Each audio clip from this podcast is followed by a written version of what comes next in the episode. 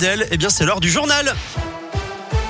Et l'actu en Auvergne, c'est avec Colin Cotte. Salut Colin. Salut Eric, salut à tous. À la une ce matin, aucun confinement de prévu en France aujourd'hui, mais nous ne pouvons rien exclure. C'est ce qu'a déclaré tout à l'heure le porte-parole du gouvernement Gabriel Attal.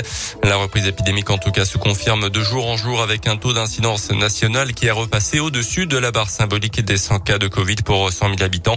Une première depuis deux mois, même si la France n'est pas aussi touchée que d'autres pays européens comme l'Allemagne, l'Autriche ou encore les Pays-Bas. Dans l'actu, chez nous, l'hypothèse du suicide confirmé dans la mort d'un détenu de la prison de la Talaudière près de Saint-Etienne la semaine dernière, retrouvé mort dans sa cellule. Ce jeune homme de 27 ans, domicilié dans le Puy-de-Dôme, était mis en cause dans une série d'agressions sexuelles et de tentatives de viol dans la Loire, mais également en Auvergne. Le projet Urban Village verra-t-il le jour à Cournon, présenté comme un pôle sportif et de loisirs? Cet aménagement de plus de 10 hectares et qui vise un million de visiteurs par an est prévu dans la plaine de Sarliève, près du Zénith d'Auvergne. Plus de 700 contributions ont été enregistrées dans le cadre de l'enquête publique actuellement en cours. Mais il y a une prise de position qui a fait beaucoup de bruit ces derniers jours, celle du maire de Cournon, François Rage. Il a attendu la fin de l'enquête pour faire connaître son opposition au projet en expliquant qu'il ne voulait pas mettre en danger les associations de sa commune et le commerce de centre-ville également.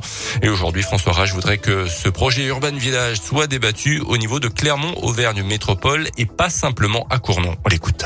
La plaine de Sarliève, elle est en grande partie à Cournon, mais pas exclusivement. Elle est aussi à Aubière, elle est aussi à Pérignat, elle est aussi même à La Roche-Blanche. Et puis c'est une entrée de ville, mais c'est une entrée de métropole surtout. Pendant trop d'années, les élus ne se sont pas posé ces questions-là et ont laissé construire en périphérie des grands centres commerciaux, des endroits où on trouve plein de commerces, etc.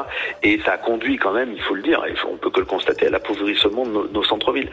Dans une époque là où, où Cournon euh, a la volonté de créer un vrai cœur de ville, c'est pas le moment de laisser euh, des énergies partir en périphérie, ça serait contre-productif.